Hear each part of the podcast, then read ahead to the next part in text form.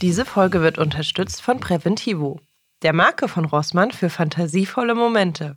Bei Preventivo findet ihr Kondome, Toys und Gleitgel im Sortiment. Und im Rahmen der aktuellen Präventivo-Kampagne, die den Fokus auf die Fantasie der Frau lenkt, erhaltet ihr vom 7.9. bis 4.10.2020 im Geschäft, in der App oder online 20% Rabatt auf das Sortiment. Mein One-Night-Stand und ich im Bett. Er stöhnt in mein Ohr. Machst du mir die verirrte Reiterin? Ich stelle mir vor. Es ist Nacht. Und ich bin allein auf einer Straße. Es ist nebelig. Eine Gestalt kommt auf mich zu. Ist das Hufgetrappel? Eine blonde Frau im Nachthemd erscheint, auf einem weißen Pferd. Und dann bäumt es sich vor mir auf. Für alles, was du dir vorstellen kannst. Präventivo, die Marke von Rossmann für fantasievolle Momente.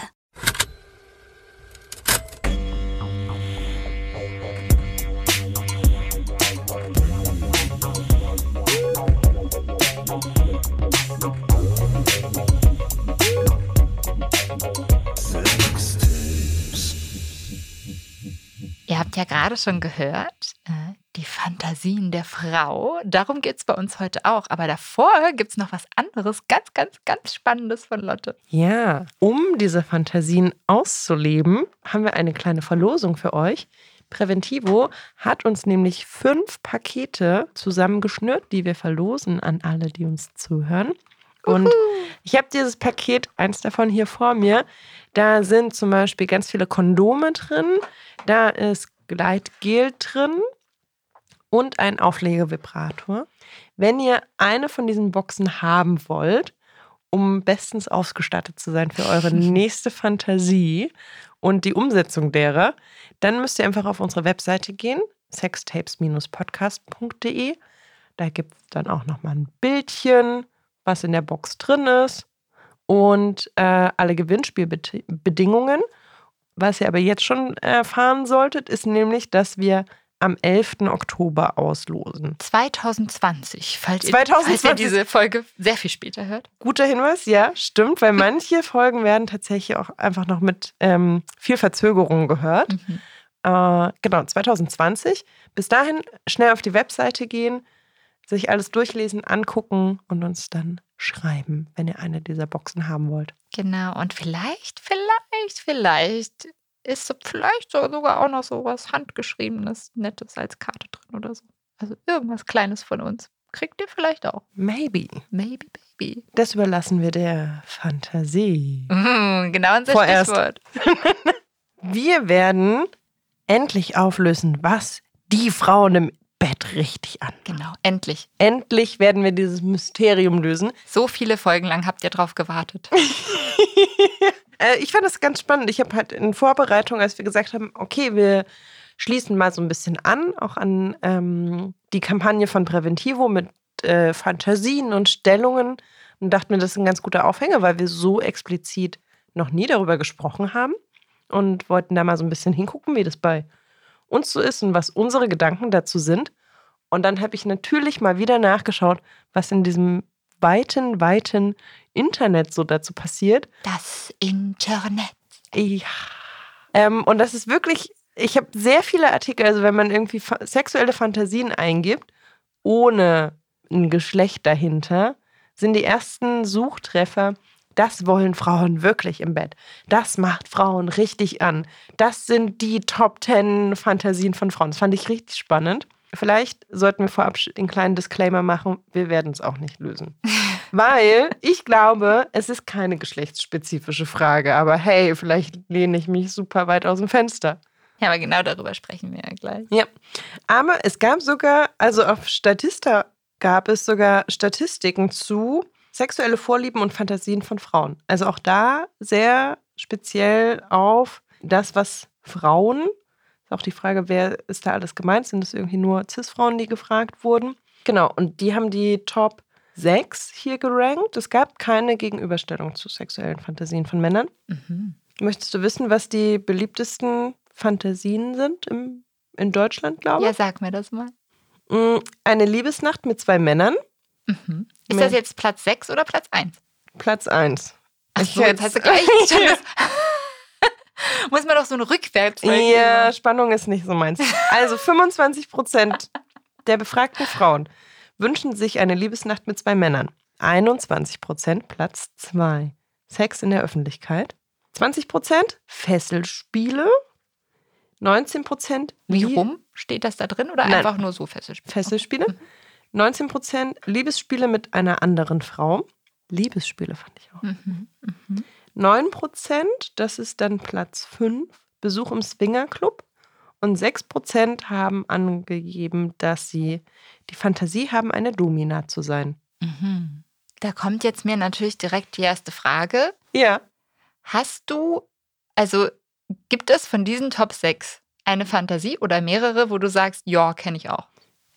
Zwischenfrage. Ja. Rückfrage. Wa- Was sind unsere Fantasien? Also sind Fantasien nur das, was wir noch nicht ausgelebt haben? Ah, jetzt wird es gleich philosophisch. Da komm, ich komme tatsächlich auf das äh, Thema später nochmal rüber. Ich frage meine Frage anders, um das vielleicht einfacher zu machen. Äh, hast du schon mal von einem dieser Sachen geträumt? Also jetzt nicht träumen beim Schlafen, sondern so dir das vorgestellt Mir und fandest es vorgestellt. toll irgendwie. Ja.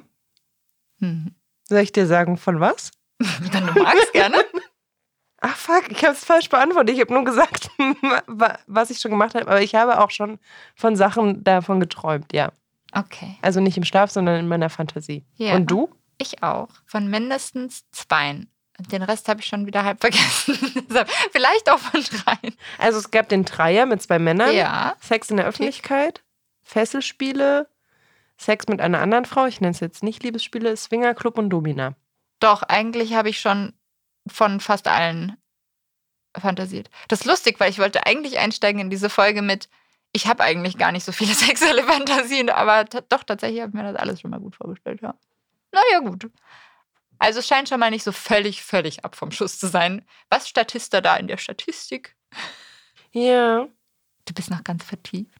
Ja, ich bin irgendwie so ein bisschen skeptisch. Ich finde halt auch irgendwie das Wording einfach so, das ist halt auch nicht mehr irgendwie objektiv. Da ist halt irgendwie schon so, irgendwie so ein, wie so ein kleiner Gaze drüber. Wie sagt man das denn? Ein Schleier. Ja, ja, so, also eine Liebesnacht mit einer anderen Frau. Eine Liebesnacht mit zwei Männern. Warum nennen die das Kind nicht einfach beim Namen und es ist irgendwie Sex? Und es ist halt auch irgendwie so super heteronormativ schon wieder Mhm. geprägt. Also offensichtlich wurden, ähm, also sind, war die Statistik so angelegt oder die Umfrage so angelegt, dass irgendwie Cis-Frauen, nee, das weiß ich nicht, aber dass Hetero-Frauen gefragt wurden, weil es halt irgendwie so ganz klar und dann, uh, zwei Männer im Bett und uh, mal was ganz Mhm. Neues, mal eine Frau im Bett. Und ich Ja, weiß nicht, da stimmt. kommt es mir irgendwie schon, weiß nicht, da ist irgendwie so eine Wertung drin, die ich ganz, ganz schwierig finde. Aber Stimmt, sie hätten eigentlich auch einfach fragen können, stellst du dir vor, mit mehreren Sexualpartnern zum Beispiel Sex zu haben oder so. Mhm, ja, stimmt. Und äh, da sprichst du was an, was mir auch ganz viel begegnet ist. Also gerade, wenn man so dieses sexuelle Fantasien der Frau in diesem Internet eingibt, ähm, dann gibt es einfach sehr, sehr viel, das ist mir auch aufgefallen, also negativ aufgefallen, sehr, sehr viel, ja, normiertes, einfach so ganz generell und auch so ein bisschen, also Überraschung in diesem Internet, ein bisschen platt. Ne? Und das fand ich auch irgendwie schade. Also die meisten Sachen, die ich so gefunden habe, waren auch eher so Dinge, die mich jetzt irgendwie so gar nicht überrascht haben, wo ich so dachte, ja, das passt ja irgendwie.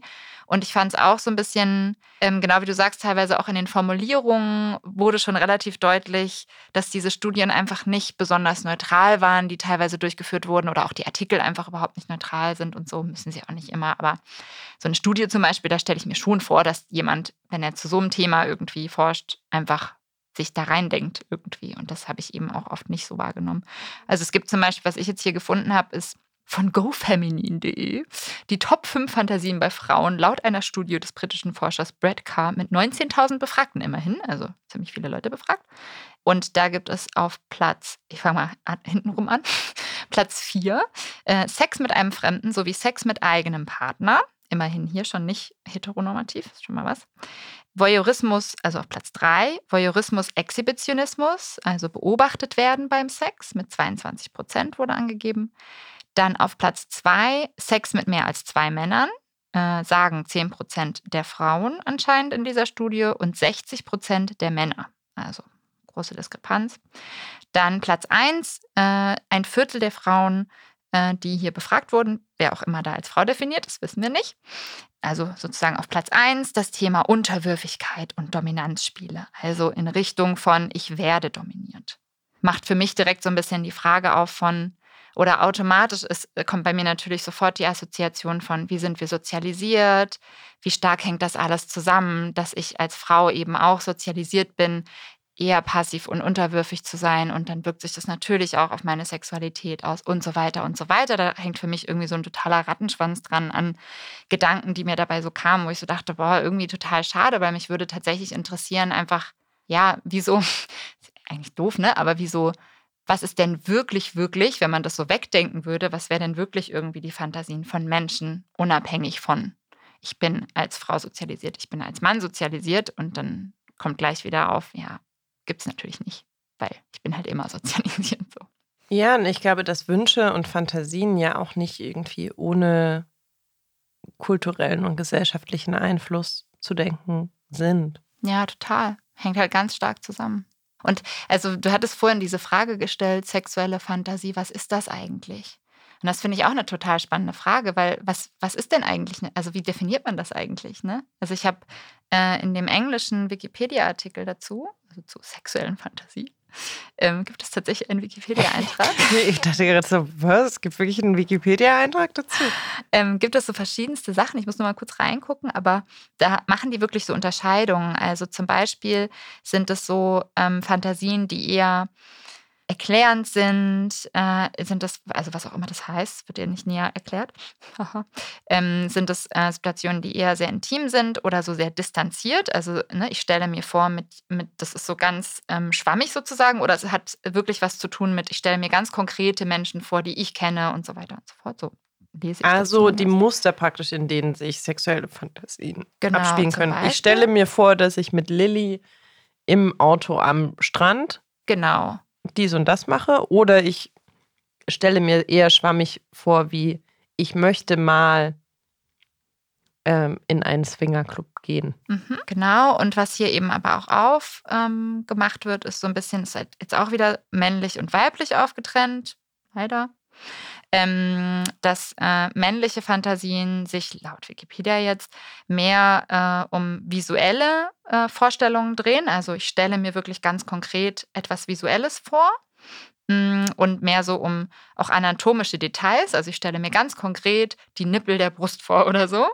Äh, und das ist bei ähm, Frauen, so jetzt hier die Aussage, ähm, sich mehr fokussiert auf die mentale sexuelle Stimulation. Also dass es mehr, äh, dass mehr auch noch Emotionen und Verbindung reinkommt. Und da sind wir eben auch schon wieder so voll beim. Aber haben Sie dafür irgendwie Belege? Es gibt Belege, ja, da kann man, also das okay. sind, äh, die belegen da teilweise schon auch Studien und so, aber wie gesagt, also wenn man sich ein bisschen auskennt, wenn es rund um Studium rund um Sexualität gibt, geht, Entschuldigung, so rum, dann äh, gibt es einfach leider nicht so viel qualitativ hochwertige Studien. Es gibt einfach viele Studien oder es gibt eigentlich vergleichsweise sehr wenige Studien dafür, wie präsent dieses Thema bei uns ist. Aber es gibt sehr wenige qualitativ hochwertige Studien, die wirklich eine Aussagekraft haben und die nicht total krass gebiased sind, also die von vornherein schon in eine ganz bestimmte Richtung wollten sozusagen. Das ist leider, gerade was das Thema angeht, echt, ja, eine Lücke. Ja, aber zu der Frage, was sind denn sexuelle Fantasien? Die Frage habe ich eher gestellt, also das habe ich mich in der Vorbereitung tatsächlich immer die ganze Zeit gefragt, ob ich da, also ob wir über Sachen sprechen mit, das wünsche ich mir, das habe ich noch nie gemacht. Mhm. Also, ne, wir gehen natürlich irgendwie über verschiedene Blickwinkel ran, aber ich fragte mich das irgendwie, als es um meine eigenen sexuellen Fantasien ging in meinem Kopf. Also, ne, so die Frage, so, was sind denn eigentlich meine sexuellen Fantasien? Und dann dachte ich so, ah, ich weiß gar nicht, so viel habe ich irgendwie gar nicht. Ich habe das schon alles gemacht. also was, was natürlich auch nicht in Gänze stimmt, aber das war so ein bisschen die Frage, ähm, weil du es jetzt auch andersrum hast du schon mal darüber fantasiert, mhm. was da genannt wurde. Und dann dachte ich so, ja. Und manches davon habe ich ausprobiert und dachte so, finde ich richtig gut, mache ich nochmal. Mhm. Oder fand ich nicht so gut, habe ich vielleicht irgendwie nicht nochmal unbedingt Lust. Oder müsste ich nochmal mit jemand anders ausprobieren. so gab es ja irgendwie unterschiedliche Erfahrungswerte. Äh, und ich halt bei den Sachen, also ganz, ganz banales Beispiel. Ich würde Analsex nicht als eine sexuelle Fantasie von mir bezeichnen, weil ich mir denke, ja, das hat irgendwie immer wieder recht regelmäßig in meinem sexuellen Leben stattgefunden. Hm. Und vielleicht passiert es hier und da und mit irgendwie verschiedenen Menschen oder mit einem Menschen.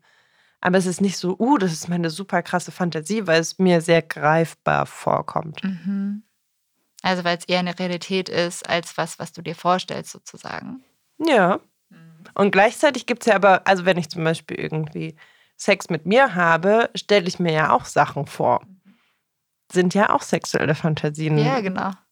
Ja, aber genau, also es ist eben wirklich so eine Frage von, wie definiert man das eigentlich? Also das, was ich vorhin eigentlich sagen wollte, ähm, das passt nämlich auch voll gut da rein, ist, dass äh, es auch wie immer noch, ich bin immer noch in diesem Wikipedia-Artikel, ähm, dass äh, Männer eher über schon passierte frühere sexuelle Erfahrungen fantasieren wie auch immer man jetzt Fantasien definieren möchte. Also Dinge, die schon passiert sind, nochmal wie so aufleben lassen. Äh, und dass Frauen, so wie sie hier definiert sind, äh, eher Mm, sozusagen imaginäre Vorstellungen haben, also einen imaginären Liebhaber oder ein imaginäres Zusammentreffen, das irgendwie sexuell ist. Ähm, genau, die sie vorher noch nicht erlebt haben. So ist jetzt hier die Definition oder die so die Einschätzung sozusagen. Und das hat bei mir aber eben auch so ein bisschen diese Frage aufgemacht, die du ja auch gerade aufmachst. So, wann fängt denn das eigentlich an? Also irgendwann hast du bestimmt auch mal über Analsex fantasiert, bevor du ihn gemacht hast, zum Beispiel. Also so, ne? Und hört es dadurch auf? Ist das dann keine Fantasie mehr? So, hä? Also ich finde, das ist durchaus eine berechtigte Frage, weil dann ja auch so ein bisschen die Frage ist, wenn jemand so eine Studie macht zum Beispiel und mehrere Menschen danach fragt, was fragen die denn? Weil die Antwort ist ja sehr anders, wenn man fragt, ähm, worüber denkst du nach? Was sind deine sexuellen Gedanken? So was kommt darin vor? Oder ob du fragst, worüber hast du schon immer mal fantasiert oder so? Also da kommen ja schon völlig verschiedene Antworten dabei raus zum Beispiel. Ja. Ich habe auch nochmal den Tenga Report mitgebracht. Den haben wir auch beim Thema Solo-Sex relativ ausführlich ausgewertet und können dann einfach nochmal verlinken. Da gab es, also die haben ja ganz, ganz viele Fragen zum Thema Solo-Sex gestellt. Und da war zum Beispiel auch eine Frage, was ist Teil deiner Masturbationsroutine? Und dann waren Antwortmöglichkeiten, ich gucke Pornos, ich nutze meine Vorstellungskraft, meine Fantasien. Mhm. Ich gucke mir, ich gucke mir Bilder an. Ich denke über vorher, also über alte Erfahrungen nach. Das, was du, glaube ich, gerade meintest, mit ähm, Sachen, die ich schon mal erlebt habe, die hole ich mir halt zurück ins Gedächtnis. Und dann andere Antworten mit, ich lese eine erotische Geschichte, ich nutze ein Toy und so weiter. Aber da gab es ja zum Beispiel diese Untersch Unterscheidung zwischen ich fantasiere oder ich erinnere mich an ähm, schon geschehene Erlebnisse und nutze irgendwie die Erinnerung daran zum mhm. Masturbieren. Und auch, ich gucke mir Bilder an. Und das ist für mich alles gar nicht, das schließt sich gar nicht aus. Also genau wie du sagst, so, also wenn ich kann doch fantasieren, wenn ich mir Bilder angucke. Das ist doch genau das, was ich dann mache, oder? Also ich gucke mir ja nicht einfach nur ein Bild an und denke, aha, ein Mensch. Dieser Mensch hat etwas Rotes an. So, sondern ich stelle mir irgendwas dazu vor, wahrscheinlich. Also dann ist es doch auch wieder eine Fantasie. Ja, stimmt. ja, und ich meine, wenn ich, äh, wenn ich darüber, also ich, wenn ich zum Beispiel Sex mit mir selbst habe, mache ich das schon relativ häufig, dass ich irgendwie an Sex, den ich irgendwann mal mit irgendjemandem hatte, denke. Aber dann nutze ich halt nicht nur meine Erinnerung, sondern spinne das halt auch weiter. Ja, genau. Und vielleicht gucke ich mir noch ein Bild dazu an. What? Head explodes.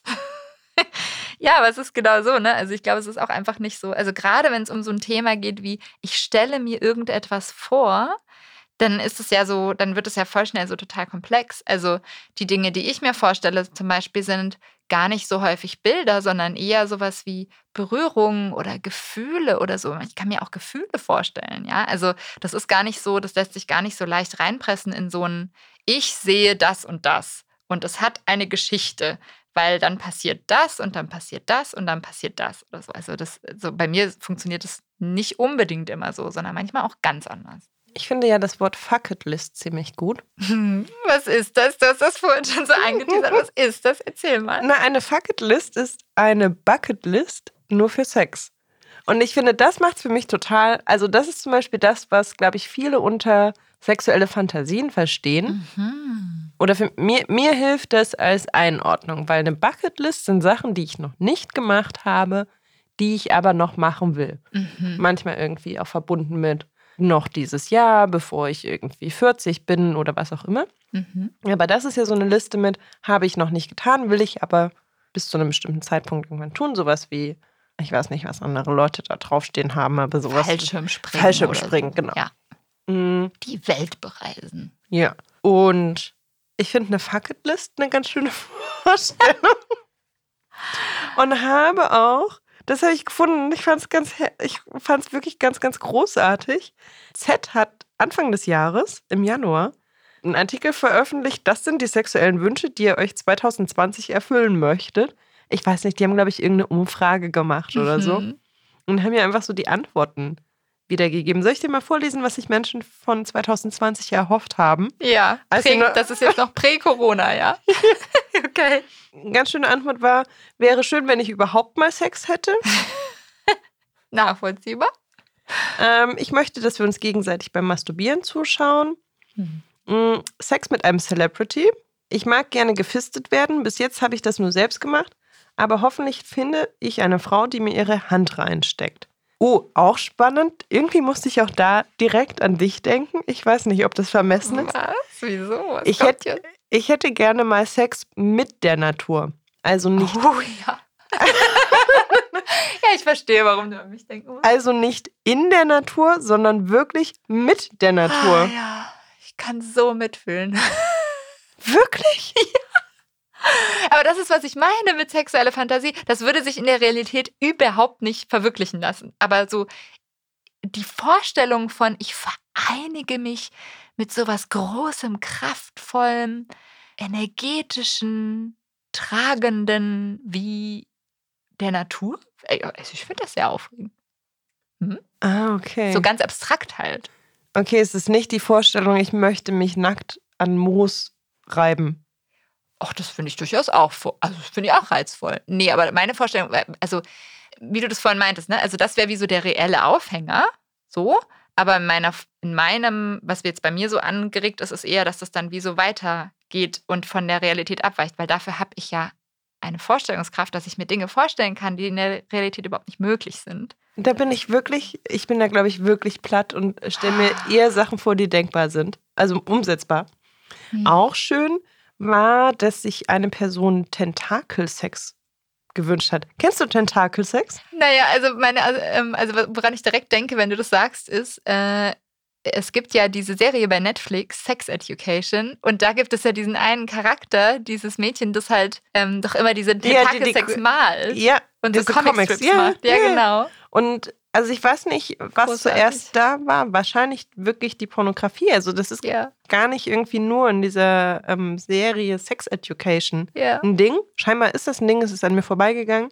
Gibt es in der japanischen Pornografie viel. Und dabei wird Sex mit fiktionalen Kreaturen und Tentakelmonstern beschrieben. Mhm. Mhm. Fand ich ganz schön. Da sind wir auch wieder so völlig fernab der Realität. Ah, schöne Massage und geleckt oder gefingert werden von dem Blonden, der mich gerade auf Tinder nach rechts geswiped hat. Schön, das sind so richtig schöne Momentaufnahmen. Wirklich stellt sich wirklich die Frage, was davon bisher umgesetzt werden konnte. Was steht auf deiner Fucketlist? Ja, das ist eine gute Frage. Also ich glaube, ich hatte mal sowas wie eine Fucketlist und aktuell steht da jetzt nichts großartig drauf, was nicht heißt, dass ich das nicht wieder ändern kann. Also es ist eher so, ich glaube, das ist eher wie sowas Temporäres. Also ich hatte durchaus schon so Sachen auf der Fucketlist, die wirklich so, mh, wo ich so das Gefühl hatte, so, das muss ich einmal erlebt haben und wenn ich das nicht erlebt habe, dann habe ich was verpasst. So.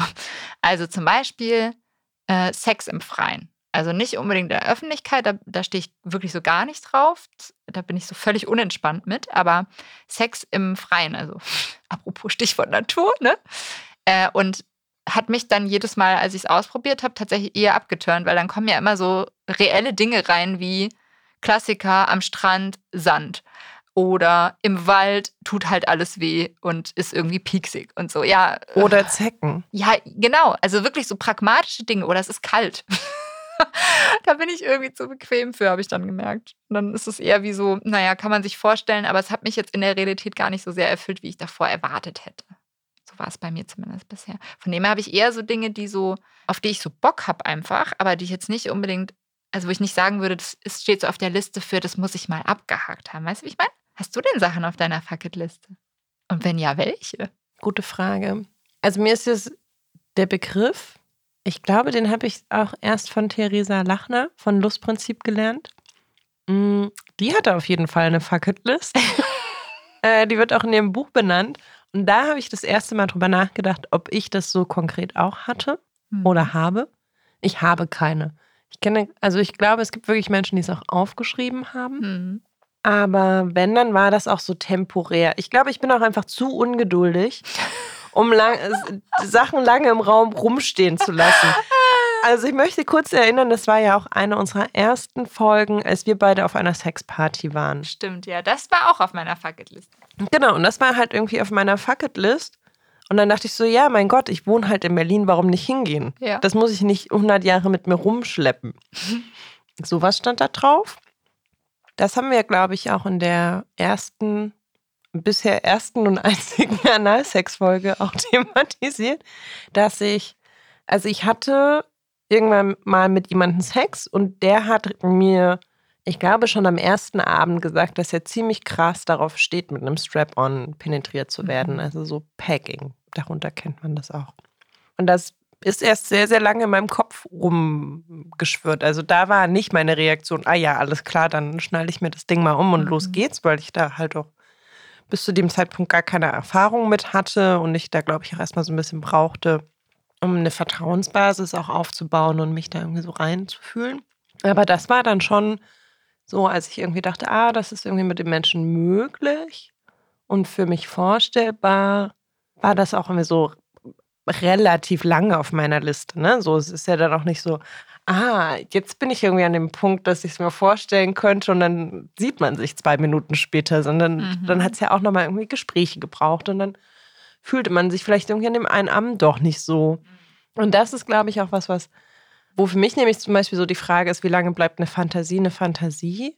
So, dann habe ich das ja irgendwie von dieser Fuck-It-List gestrichen, weil es erledigt. Ich bin Fallschirm gesprungen. Mhm. Aber was ja auch, also gerade Packing jetzt nichts ist, was irgendwie zu meinem sexuellen Alltag gehört, im Sinne von, bei jedem Menschen, mit dem ich Sex habe, packe ich irgendwie sehr selbstverständlich den Strap-on aus. Also, das, keine Ahnung, wie die Reaktion darauf wäre, aber das ist ja wirklich was, wo ich das Gefühl habe, ich möchte mich irgendwie langsam vortasten. Anders als, also ich meine, es ist ja immer sinnvoll, irgendwie bei allen, was man irgendwie gemeinsam macht und erkundet, irgendwie zu gucken, wie reagiert mein Gegenüber drauf, aber halt, weiß ich nicht, als komplettes Gegenbeispiel irgendwie ein Blowjob oder irgendwie Oralsex generell was ist, wo ich so denke, naja, das ist ja irgendwie prinzipiell so, In deinem üblichen Spektrum sozusagen. ja, oder das finden sehr viele Menschen erstmal so prinzipiell gut und dann kann man irgendwie gucken, wie hätte mein Gegenüber das denn gerne. So, aber das ist halt nichts mit, oder könnte ich irgendwie eine erschrockene, überforderte, ablehnende Reaktion auslösen. Ja, wobei, also eben hängt halt voll vom Gegenüber ab, weil tatsächlich, ähm, ich kenne einige Menschen in meinem Umfeld, äh, die wirklich äh, auch, für die auch so Oralsex so ein absolutes No-Go ist, was mich immer sehr überrascht, aber die wirklich sagen, nee, das geht für mich gar nicht. Und äh, ich fände es total übergriffig, wenn jemand so direkt versucht, sozusagen, Oralsex an mir zu praktizieren. Oh Gott, oh Gott, so. Ich dachte, oh, okay. Ja, aber das, das finde ich eigentlich ganz spannend, weil das ja irgendwie auch zeigt, wie gesellschaftlich normiert bestimmte Praktiken Mhm. sind. Ne? Also ich, was ich auch gerade irgendwie versucht habe, so, so vorsichtig zu formulieren mit, Mhm. ja, man sollte sich ja eh immer rantasten, weil man weiß nicht, vielleicht findet mein Gegenüber Oralsex richtig doof oder kann sich das mit mir nicht vorstellen oder was auch immer. Oder genau in diesem Moment einfach Genau, oder nicht, möchte- nicht oder so. Hm? an diesem, in diesem Moment nicht. Ähm, aber so das, die gesellschaftliche Erzählung ist halt eine andere und es ist gesellschaftlich in großen Anführungsstrichen viel normaler.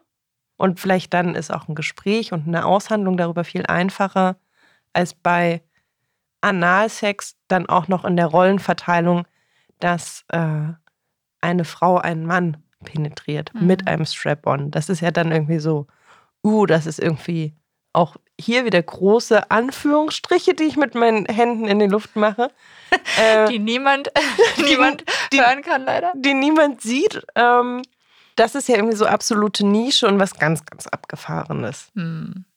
Ja, ich sehe schon, also wir haben es ja in der letzten Folge schon so ein bisschen äh, angeteasert. Es könnte durchaus sein, dass wir vielleicht zu diesem Thema generell nochmal eine Folge machen. Ja, ja, genau. Also das würde, glaube ich, auch total zu weit führen, das hier auszuführen. Aber das, mh, ich glaube, aus dem Grund würde ich das halt jetzt irgendwie nicht bei jedem sexuellen Kontakt Mhm. so sehr selbstverständlich mit reinbringen.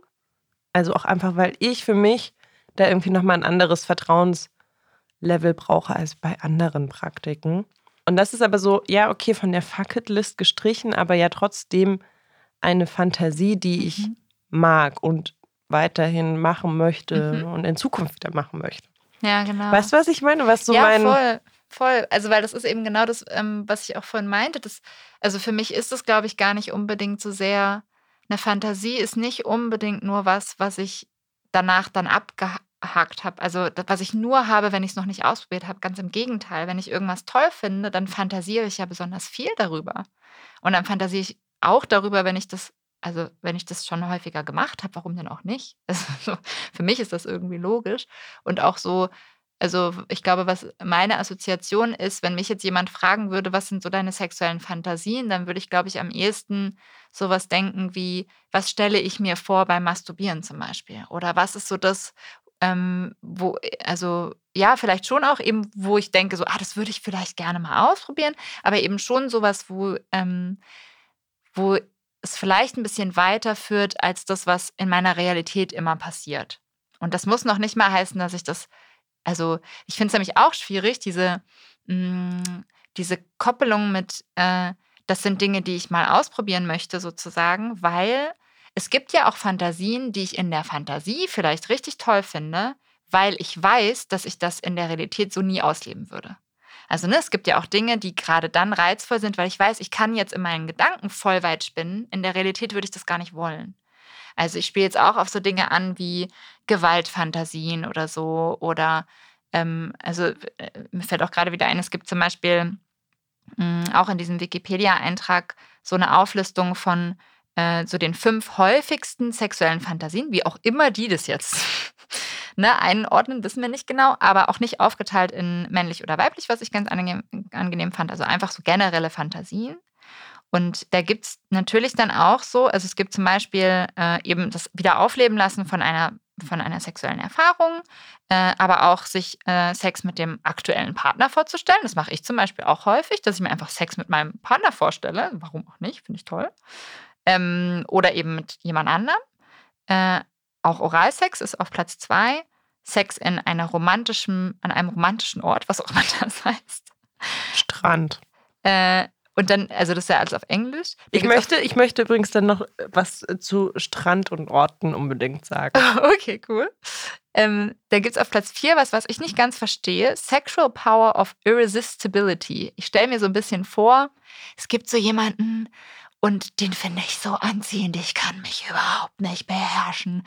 Ich muss mich sofort an den Rand schmeißen. Oder andersrum, ich betrete den Raum und alle sind so, ah, wir müssen Sex mit dir haben. Also so in etwa stelle ich mir das vor. Ich kann, also das ist meine Einordnung.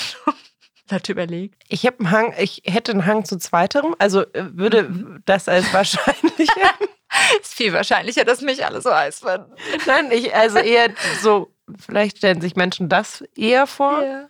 Aber keine Ahnung, aber wahrscheinlich irgendwie Sowas in die Richtung. in die ne? Richtung, ja. Genau, und das war dann auch so ein bisschen meine Assoziation. Ich, mir ist zum Beispiel wieder eingefallen, ich hatte tatsächlich so eine ganz wiederkehrende sexuelle Fantasie, als ich noch sehr jung war. Und die war so richtig klassisch Stereotyp. Ich habe mir nämlich immer vorgestellt, also sehr jung, ne? Ähm, ich habe mir immer vorgestellt, äh, ich bin ein, eine Gefangene auf einer Burg und es kommt ein Ritter, der mich rettet. So richtig Stereotyp. Und das war auch noch so, also ich sage jetzt sexuelle Fantasie, aber als Sex noch gar nicht so richtig plastisch für mich war, sondern eher so, ah ja, und dann ist man sich irgendwie nahe und knutscht irgendwie so. Uh. Genau, aber ähm, das geht so ein bisschen auch einher mit so, das fände ich in der Realität natürlich alles total scheiße. Aber in meiner Fantasie fand ich das ganz großartig und habe das auch so voll ausgeschmückt mit so tausend Details und habe irgendwie dieselbe Fantasie immer wieder so nochmal anders ausgeschmückt und so. Und das fand ich irgendwie toll, aber das war nie ein Gedanke von, das will ich mal wirklich erleben oder so, sondern das war einfach irgendwie da. Und auf Platz fünf gibt es eben auch diesen äh, Punkt von Vergewaltigungsfantasien. Und ich glaube, spätestens da wird irgendwie für viele Leute, die das gerade hören, wahrscheinlich offensichtlich, ah ja, okay, das muss nicht unbedingt immer was zu tun haben mit dem, was ich wirklich erleben will. Und ich finde es auch einfach spannend, sich das mal anzugucken. Also wo ist da so diese Differenz? Also wieso stelle ich mir denn manche Dinge vor, die ich in der Realität überhaupt nicht cool fände? Also was passiert denn da eigentlich? Ich würde mich, also ich weiß, dass du es wahrscheinlich nicht beantworten kannst, aber mich würde wirklich interessieren, wie diese Top 5 jetzt zustande kam, weil alles, was ich gefunden habe, waren halt immer Ergebnisse von Befragungen. Und da waren ja alle Antworten, die gegeben wurden, ja relativ gesellschaftskonform, nenne ich das jetzt mal vorsichtig. Mhm. Und ich glaube, dass gerade auch die Fantasie von einer Vergewaltigung etwas ist, was gar nicht so wenige Menschen haben oder vielleicht auch mehr Menschen haben, als die meisten denken, aber was halt gesellschaftlich auch äh, vielleicht eher verpönt ist oder so ein bisschen schwierig ist, weil ganz oft dann auch irgendwie die Frage kommt mit, ja, aber willst du das denn etwa? Und da ja so ein ganz großes Missverständnis ähm, entsteht zwischen, nee, das ist halt meine Fantasie und wenn ich dieser Fantasie nachgehe, kann ich irgendwie sexuelle Erregung verspüren. Deswegen möchte ich aber trotzdem nicht vergewaltigt werden. Mm, und dass dieser Bruch für, für viele nicht so richtig nachvollziehbar ist und deswegen ist es schon fast so ein bisschen, ja, es äh, ist, glaube ich, nicht so einfach darüber zu sprechen. Mhm. Und deswegen fragte ich mich so, wie haben Sie denn diese Top 5 erstellt? Weil bei einer Befragung mhm. stelle ich es mir schwierig vor, dass dann wirklich irgendwie Menschen angeben, ja, ich habe Vergewaltigungsfantasien. Ja, also ich weiß nicht, wie diese, wie das jetzt ganz konkret wieder vorgegangen wurde. Ich weiß nur, dass das zwei verschiedene Studien sind, auf die sich da, die, die sich da beziehen. Eine aus 1995 und eine aus 2015. Und das durchaus mit reingedacht wurde, das finde ich eben ganz, fand ich ganz interessant. Anscheinend, so wie das hier eben steht, also ich habe die Studien nicht gelesen, dass es, dass das wie so Fantasien sind, die immer wiederkehrend sind, unabhängig von Geschlecht, unabhängig von äh, Alter, äh, von der sexuellen Orientierung äh, und von der Gesellschaft, was auch immer das heißt, also religiöse Vorprägungen etc. So stelle ich mir das vor. Ähm, genau, aber also genau wie du sagst, natürlich voll, also ist voll die Frage, wie misst man das? Mhm. Weil wie messe ich das, hat einen extremen Einfluss darauf, was habe ich am Schluss für Ergebnisse. ja. ja. Also das hat mich heute wirklich auch länger beschäftigt, als ich mich vorbereitet habe auf die Folge, weil wir auch ab und zu Nachrichten bekommen von Menschen, also die, um das ganz kurz zusammenzufassen, die eigentlich immer denselben Wortlaut beinhalten, nämlich ich habe diese und jene Fantasie oder vielleicht auch diesen und jenen Fetisch. Ist das normal? Fragezeichen. Und vielleicht auch, wie kann ich mit meinem Partner, meiner Partnerin darüber sprechen? Aber so eine ganz, ganz starke Verunsicherung diese Fantasie, die man hat, ja, normal ist.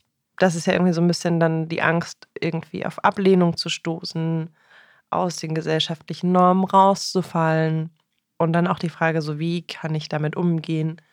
Wie kann ich aber vielleicht auch Wege finden, wenn es eine Fantasie ist, die ich ausleben möchte, die dann auch auszuleben? Mhm. Und ich fand's, ich war eigentlich super neugierig, wie das ist mit so Sachen, wie zum Beispiel Urin spielen, also mhm. andere Menschen anpinkeln oder angepinkelt werden, mhm. weil mein anekdotisches Wissen von Menschen, mit denen ich irgendwie gesprochen habe und Menschen, die, wir, die mir auf unterschiedlichsten Dating- und Sexplattformen begegnet sind, ich halt jetzt einfach mal ins Blaue rein sagen würde, ist halt überhaupt nicht ungewöhnlich. Mhm. Also im Sinne von, ich glaube, es gibt sehr, sehr, sehr viele Menschen, die da darauf stehen, sei es nur in ihrer Fantasie oder tatsächlich in der geliebten Sexualität. Das aber auch so ein Ding ist, was als so Nischenthema behandelt wird oder mhm. halt auch irgendwie so thematisiert wird, als würde das irgendwie nur ganz, ganz wenig Leute betreffen und man sollte irgendwie im besten Fall nicht darüber sprechen.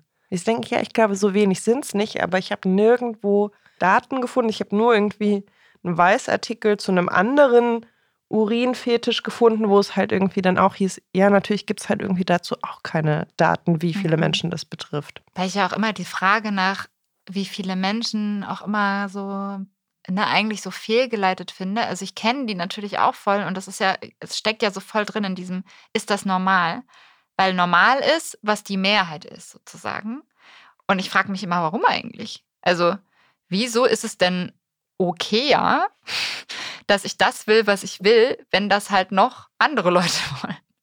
Also ich verstehe es total unter dem Aspekt von, ich möchte gerne, also gerade beim Sex, ich möchte gerne ein Gegenüber finden, das das auch toll findet. Und da ist es natürlich wahrscheinlicher, jemanden zu finden, wenn es viele Leute gibt, die das toll finden. Und wenn es ein Thema ist, das irgendwie, weiß ich nicht, wo, wo nur ein sehr kleiner Prozentsatz der Menschen das irgendwie spannend findet, dass es natürlich auch schwieriger wird, Gegenüber zu finden, das es genauso spannend findet wie, äh, wie ich. Und wenn dann noch darauf kommt, dass es viele Menschen gibt, die das abstoßend finden oder so, dass es dann natürlich noch schwieriger wird, jemanden zu finden, der das sozusagen spannend findet, mich nicht total vor den Kopf stößt, wenn er es nicht spannend findet. Und tatsächlich noch eine Ebene. Es könnte ja sogar sein, dass ich einem Menschen gegenüber sitze, der es auch spannend findet, aber aus Angst vor Ablehnung sprechen wir beide nicht drüber. Ja, genau. Ja, und wir lachen so darüber, aber Mm. natürlich ist das, also ich kann, kann diese Angst total nachvollziehen und ich kenne sie auch.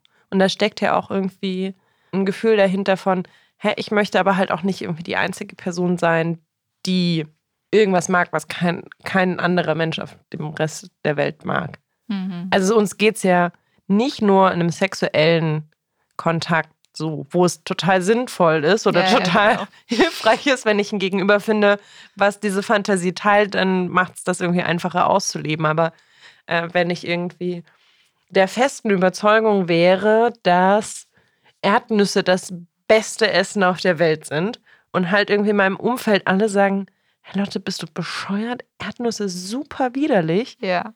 wäre das ja auch eine Form, also das wäre halt viel, viel weniger schlimm, weil es irgendwie nicht so nah an meine irgendwie Emotionalität vielleicht auch geht oder an Kommt irgendwie. drauf an, wie sehr du die Erdnüsse liebst.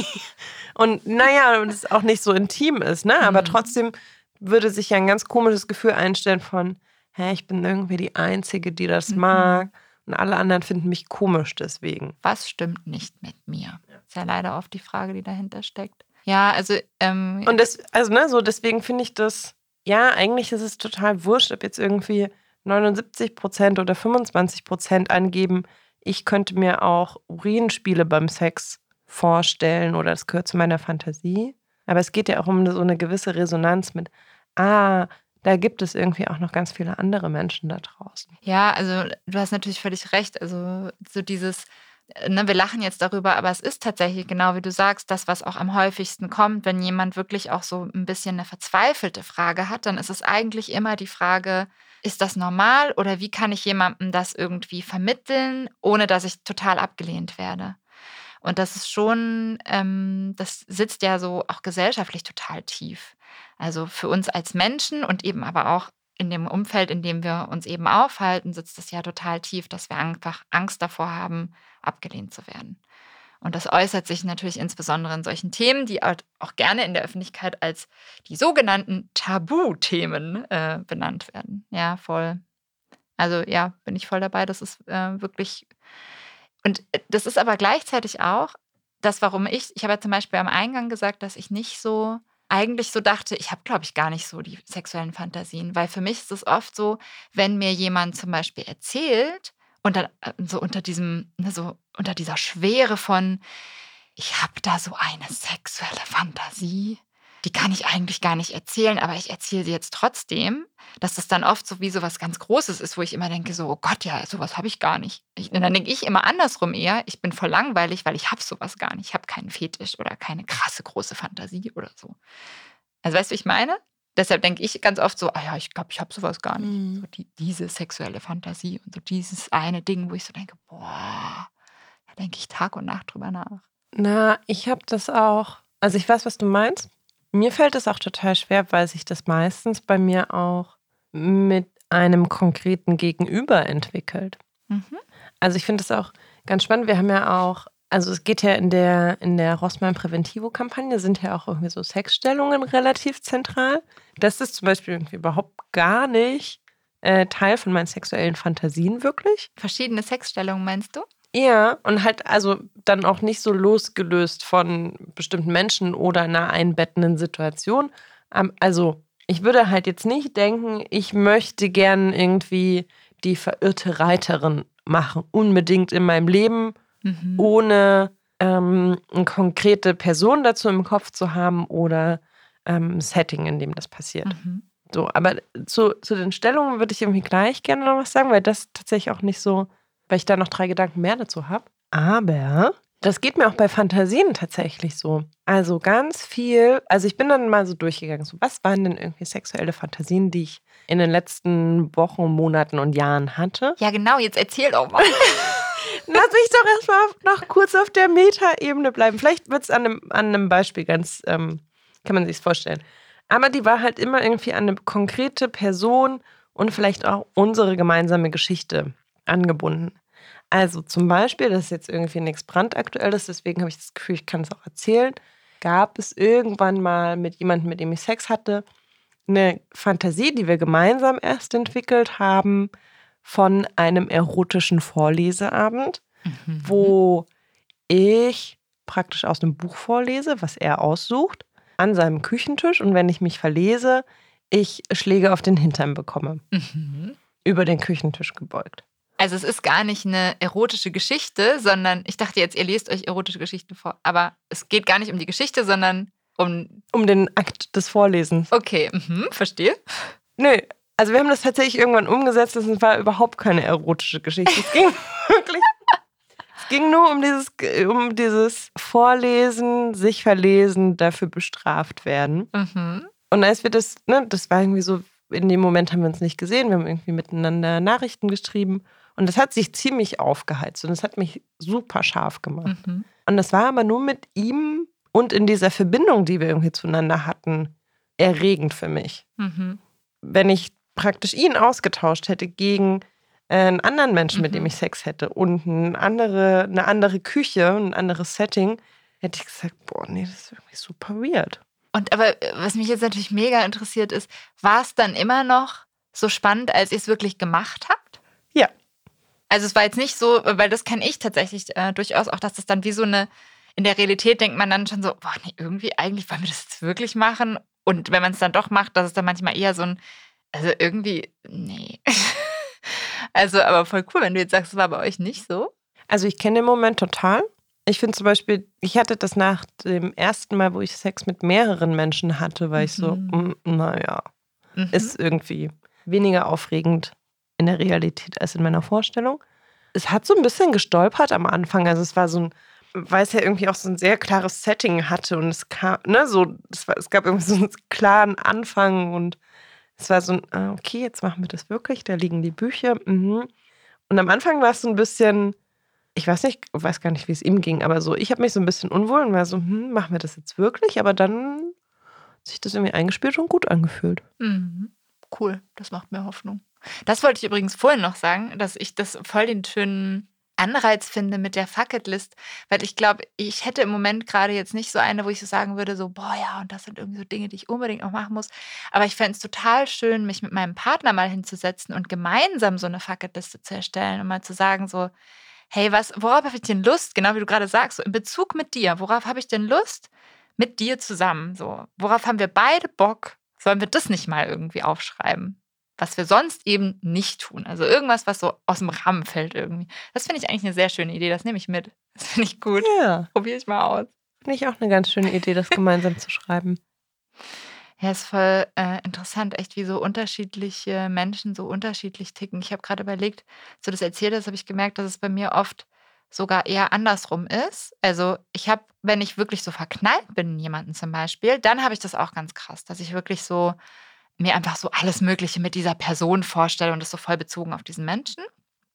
Aber wenn ich gerade nicht so einen ganz konkreten Aufhänger habe, der jetzt gerade so voll unter den Nägeln brennt, sozusagen, dann äh, finde ich es eigentlich viel aufregender, so wenig wie möglich mir vorzustellen, weil, ich, weil mich das eher wie so stört. Also, ne, ich habe ja schon mehrfach gesagt, dass ich es äh, spannend finde, Audioporn zu hören. Und was ich da besonders spannend finde, ich muss selber überlegen, wie die heißen, weil ich vergesse immer, wie die heißen. Es gibt so, es gibt ja dann immer diese ganzen Bezeichnungen für diese einzelnen Clips und was, was da drin, was man da drin hört und so. Ähm, aber es gibt so äh, äh, kurze Clips, in denen jemand einfach nur aufnimmt, wie die Person selbst masturbiert.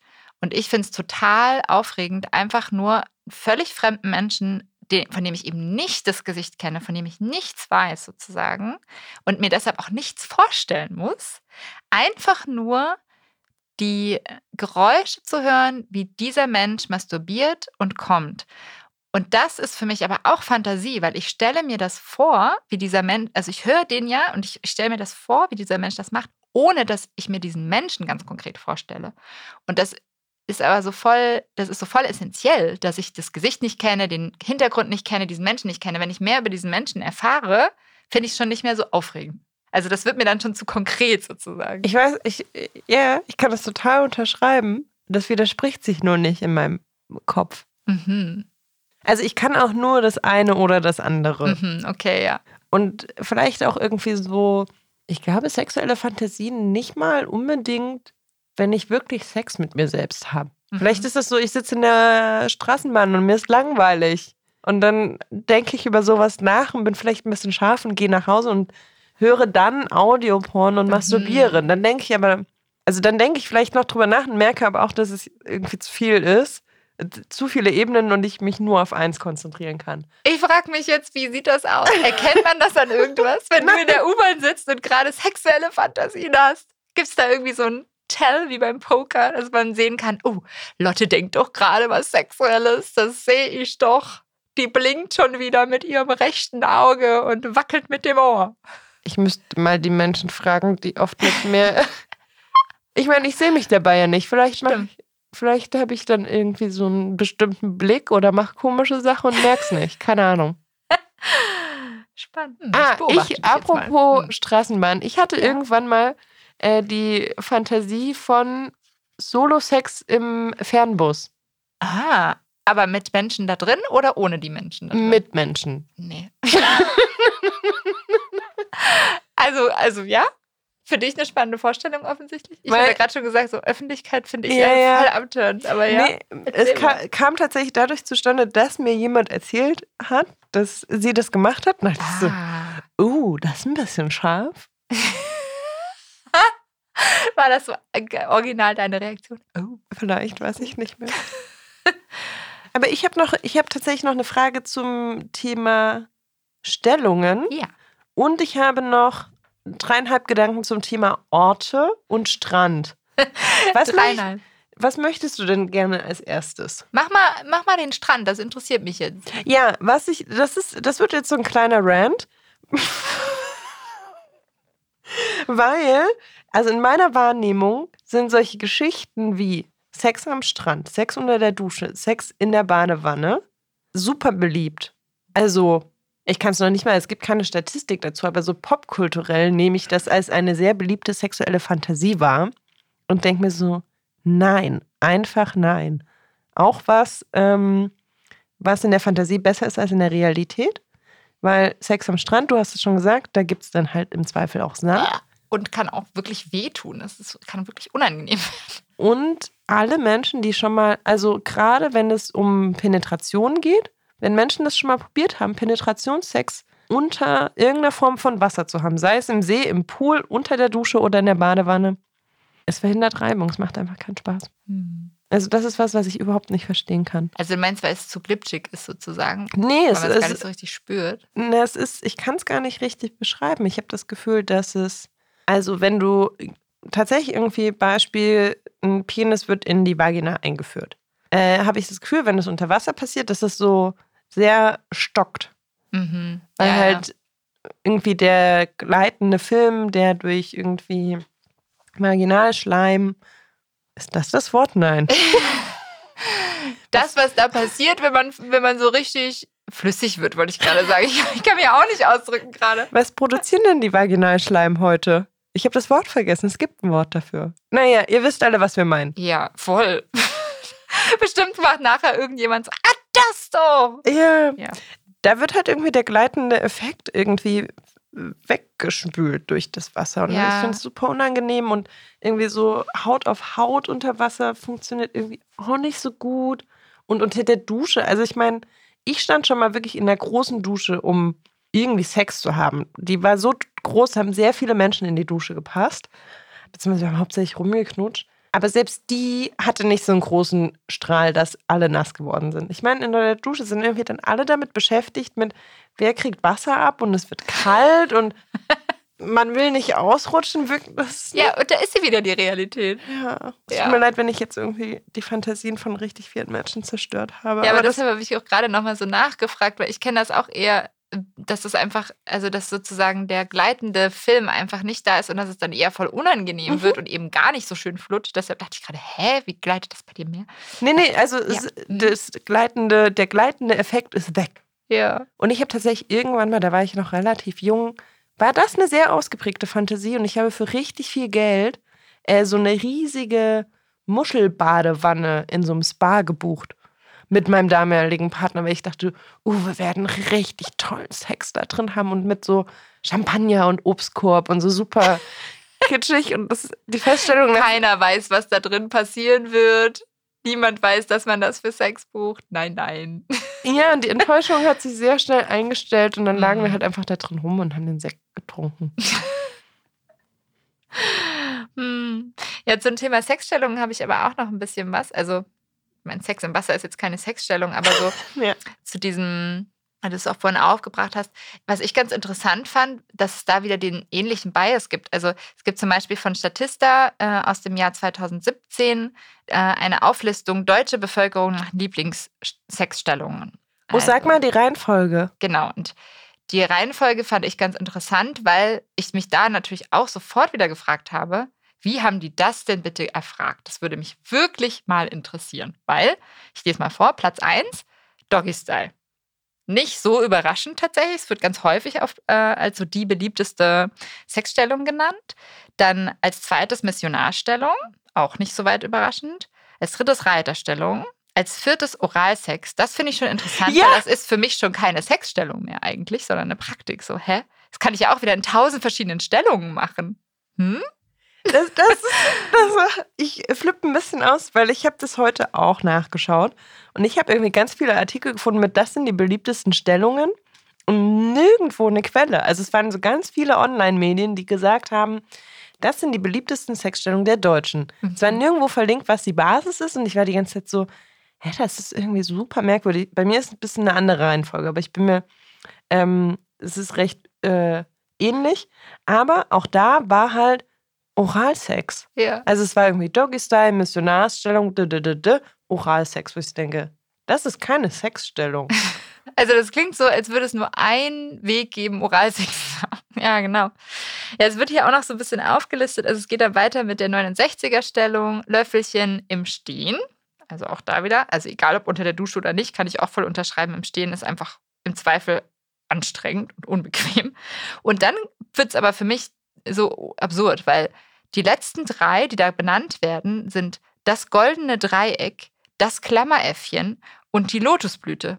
Und ich dachte so, also einem Durchschnittsdeutschen kann mir doch kein Schwein erzählen, dass der von alleine, dass da irgendwie 3,4 Prozent der Leute von alleine sagen, oh, meine liebste Sexstellung ist das goldene Dreieck. Ich weiß noch nicht Hä? mal, was das goldene Dreieck ist. Eben, ich musste googeln und dachte so, also Entschuldigung, wenn ich das nicht weiß, wir haben einen Sex-Podcast, dann glaube ich nicht, dass 3,4 Prozent der Deutschen das von alleine angegeben haben. Dann glaube ich, dass die Stellungen vorgegeben haben und gesagt haben, hier kannst du auswählen, das sind Stellungen, die wir dir nennen. Welche davon ist deine Lieblingsstellung? Und Plus, na, und dann wahrscheinlich irgendwie ein Bildchen dazu. ja, irgendwie so genau. Wo ich dann auch denke, so, mm, Ja, auch schon wieder total einschränkend. ja das stimmt. Ich wusste zum Beispiel, also ich habe hier auch so eine Liste mit die beliebtesten Stellungen der Deutschen, Doggy Style, Oralsex, dann halt auch 69er Stellung, wo ich so Mhm. denke, naja, das ist eine von vielen möglichen Varianten, um Oralsex zu haben. Ähm, und dann war zum Beispiel auch Federhocke und Lotusblume, wo ich auch so dachte, ich weiß nicht, was das ist. Und dann gab es Bilder dazu und dachte ich so, ah, und der Schmetterling. Und dann dachte ich so, ah ja, irgendwas zwischen Schmetterling und Lotus, äh, Schmetterling und Federhocke. Mache ich, mag ich, finde ich gut. Aber hätte ich dir niemals sagen können. Ich Ja, hätte genau. wahrscheinlich in der Befragung gesagt, ja, und dann liege ich da so auf dem Rücken und dann mache ich so die Beine hoch. Ist richtig cool. Ja, genau. Ja, wahrscheinlich ist es wirklich, wie du sagst, wir haben bestimmt irgendwelche Bildchen gezeigt oder so. Und dann musste man halt sagen, ah ja, so in etwa, ja, finde ich gut. Ja, also, aber also diese Frage von, sind sexuelle äh, Fantasien an Sexstellungen gebunden? Also können wir ja schon mal beantworten mit Nein. Eine Sexstellung kann irgendwie Teil einer Fantasie sein, ja. Aber ist, also eine Fantasie kann ja noch viel, viel mehr sein als nur eine Sexstellung. Und bei mir, also ne, manchmal ist es irgendwie, gibt es Überschneidung. Zum Beispiel irgendwie dann liege ich über den Küchentisch und werde von hinten genommen. Ich mache nur so ein fiktives Beispiel auf. Das ist nicht meine Fantasie. Ein fiktives Beispiel. Ja. Schön. Aber ganz oft ähm, ist es nicht Teil davon. Also bei mir definitiv auch nicht. Es gibt schon auch äh, Sexstellungen, die mich dazu anregen, eine Fantasie zu haben. Also das gibt's schon auch. Zum Beispiel. Naja, wenn ich jetzt irgendwie, ich bin ja nicht so der krass, äh, tatsächlich nicht so der krass visuelle Typ. Also mich äh, spricht jetzt irgendwie Bilder von Menschen, die Sex haben, das löst nicht in mir sofort irgendwie aus, dass ich äh, heiß werde oder so. Ähm, aber es kann schon dazu führen, dass vielleicht so eine Assoziation entsteht, die ich dann wiederum als Basis für eine Fantasie nehme oder so. Das kann schon sein. Also, ne, das ist so, dass ich mir einfach vorstelle, wie könnte sich das jetzt anfühlen oder wie würden sich diese Menschen jetzt gerade bewegen oder so. Und das wie so in weiterspinne. Ne? Das vorhin gemeint, so, dass man das wie so weiterspinnt. Mhm. Aber ich habe mich jetzt gerade noch gefragt, wo wir schon bei den Stellungen sind. Hast du sowas wie eine Sexstellung und ist die da auch mit drin und möchtest du das überhaupt erzählen? Habe ich so eine Also, favorisierte? Ja, genau, eine favorisierte. Nee, gar nicht. Also bei mir ist es mit den Sexstellungen ziemlich ähnlich wie mit den Fantasien. Die hängen ziemlich, also die hängen noch stärker an den Menschen dran, weil das wird irgendwie auch nie so richtig miterzählt. Ich finde die Praktikabilität von Sexstellungen und die Lust, die ich dementsprechend dabei auch haben kann, hängt massiv davon ab, mit welchen Körpern hantiere ich und wir dann gemeinsam gerade. Also äh, ganz einfaches Beispiel. Ich finde zum Beispiel Sex mit Menschen, die in etwa gleich groß sind wie ich, am besten. Weil ich das Gefühl habe, dass, also keine Ahnung, vielleicht stelle ich mich auch einfach nur doof an. Aber immer wenn ich Sex hatte mit jemandem, der sehr viel größer war als ich, bin ich mit den Proportionen nicht hingekommen. Dann sind da irgendwie ja sehr, sehr viel längere Beine an diesem Menschen dran und das Becken ist woanders als mein Becken. Und ich finde das äh, so.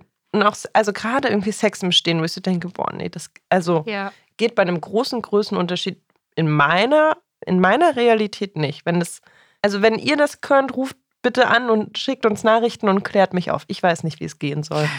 Alles eine Frage der Technik bestimmt. Und tatsächlich auch, ich weiß, ich hatte zum Beispiel irgendwie so eine absolute Lieblingsstellung mit einem konkreten Menschen. Also wir Mhm. beide hatten so unsere Lieblingsstellung. Es hieß auch so, es hieß nur unsere Lieblingsstellung. Mhm. Also machen wir die jetzt wieder. War manchmal so ein Satz beim Sex. Die habe ich dann auch mit anderen Menschen ausprobiert, hat nicht irgendwie funktioniert. Hm. Obwohl die vielleicht genauso groß waren oder so. Aber es war so, nee, irgendwie passen da die Körper nicht so gut zusammen. Ja, aber das, also das kann ich auch total unterschreiben. Also auch so Dinge wie, wie flexibel bin ich eigentlich? Also wie gut äh, sind meine Sehnen irgendwie gedehnt? Ja, so total banale Dinge. Äh, Habe ich gerade irgendwie Muskelkater? Ja, dann macht wahrscheinlich eine sehr sportliche Stellung einfach keinen Bock, auch wenn diese Stellung vielleicht sonst viel Bock machen würde. Aber auch, also für mich ist zum Beispiel die Missionarstellung eine Stellung, die ich total favorisiere und nicht, weil ich die aufregend finde, sondern weil die einfach anatomisch für mich am ehesten dazu so, äh, das, äh, sozusagen nicht dafür sorgt, sondern mh, die Wahrscheinlichkeit am höchsten ist, dass ich zum Beispiel nur durch Penetration kommen könnte. Passiert sehr selten, aber ich finde es spannend, nur durch Penetration zu kommen und deshalb ist es für mich eine Stellung, in der ich auch gut äh, mit der Hand zum Beispiel nachhelfen kann, wenn ich an der Klitoris spielen möchte gleichzeitig oder so und gleichzeitig aber eben auch äh, sozusagen die Penetration so habe, dass ich im Zweifel auch kommen kann durch die Penetration. Mhm. Und das hat für mich gar nicht so viel damit zu tun, dass diese Stellung jetzt ganz besonders toll ist, sondern das hat damit zu tun, auch wie ich und mein Partner in diesem Moment anatomisch gerade zusammenpassen irgendwie. Ja. ja. Also, oder eben auch so, ich habe schon viele Dinge ausprobiert, wo ich echt dann schon so nach mehr oder weniger nach zwei Atmungen schon dachte, so, das ist so unbequem, es tut mir leid, aber es, also in meiner Vorstellung war das jetzt irgendwie aufregend, aber in der Praxis ist es einfach anstrengend und sonst nichts. Ich kann mich gar nicht mehr darauf fokussieren. So, dann, dann macht es irgendwie auch nicht mehr so viel Spaß mhm. irgendwie. Ja, aber das, was du gerade gemeint hast, ich habe tatsächlich so ein paar Stellungen für einen bestimmten Zweck, die dann irgendwie, das klingt sehr merkwürdig und technisch, ähm, aber das, was du gerade geschrieben hast, beschrieben hast mit der Orgasmuswahrscheinlichkeit, habe ich zum Beispiel mit der Reiterstellung. Mhm. Also ich weiß zum Beispiel, wenn ich jetzt irgendwie unbedingt zum Orgasmus kommen möchte durch die Penetration oder schnell zum Orgasmus kommen möchte, dann wechsle ich zum Beispiel sehr, sehr häufig in die Reiterstellung, wenn wir da nicht schon eh sind, weil ich weiß, dadurch komme ich relativ häufig oder mit einer sehr hohen Wahrscheinlichkeit zum Orgasmus. Oder, daran musste ich auch denken, ist Löffelchenstellung für mich so eine typische Stellung für Morgensex und so ein halb dizzy, wir schlafen noch und sind noch gar nicht mm. richtig wach. Sex. Aber mhm. es wäre halt jetzt nicht so, uh, lass mal diese Stellung machen, weil ich finde es irgendwie super aufregend, sondern es ist so an die Situation geknüpft. Mhm. Ja, voll. Ja, ich muss auch gerade daran denken, dass zum Beispiel also ich, stolper gerade wieder darüber, auch wie beim Thema sexuelle Fantasie generell, dass es eben so das, was ich mir vorstelle oder was mich auch so mental erregt und das, was die Realität äh, ist, nicht unbedingt immer dasselbe sind. Also zum Beispiel, ich mag Doggy Style als äh, Position total gerne. Äh, das macht mich total an und gleichzeitig ist es so, dass je nachdem, in welcher Phase in meinem Zyklus ich bin zum Beispiel und je nachdem, äh, wie tief mein Muttermund gerade ist, Doggy Style eben auch durchaus schmerzhaft sein kann für mich, spätestens im Nachhinein. Also manchmal merke ich das beim Sex nicht so sehr und im Nachhinein tut es dann aber weh, weil der Penis halt äh, sozusagen wie so an den Cervix anstößt. Und äh, das ist dann auch wieder so, mental macht mich das in dem Moment total an, aber körperlich ist es einfach nicht so geil in dem Moment oder im Nachhinein. Ja. ja. Ist das unser Fazit? Realität und Fantasie sind manchmal sehr unterschiedliche Dinge. Vielleicht. Das klingt irgendwie so sehr erstens abgetroschen und irgendwie so ein bisschen negativ, aber ich finde es eigentlich hat das was ganz Schönes auch in sich, weil das auch den Druck rausnimmt. Muss ich denn irgendwie jeder Fantasie nachgehen? Ist das schlimm, wenn mich die Realität vielleicht am Ende enttäuscht? Ja, und auch ist das schlimm, wenn ich mir das vorstelle? Generell nein. Nein, auf gar keinen Fall. Also das wollte ich ja. Das finde ich tatsächlich ganz wichtig, noch als Abschlusswort. Wir hatten das irgendwie nur so kurz gestreift, dass irgendwie gerade in der Fantasie einfach alles erlaubt und denkbar und möglich ist. Solange es dir dabei Spaß macht, dann why not? Kriegt ja sonst erstmal keiner mit. Ja. Ja, genau. Also es fällt mir jetzt auch gerade wieder ein, dass das äh, wie sowas war, was ich vorhin noch sagen wollte zu dieser Frage, ist das normal? Gibt es eigentlich, glaube ich, immer dieselbe Antwort. Im Endeffekt ist es nämlich gar nicht so wichtig, ob das normal ist, sondern wie geht es dir denn damit? Und wie kannst du vielleicht dafür sorgen, dass es dir ein bisschen besser damit geht, wenn es dir gerade nicht so gut damit geht, weil du Angst vor Ablehnung hast oder so.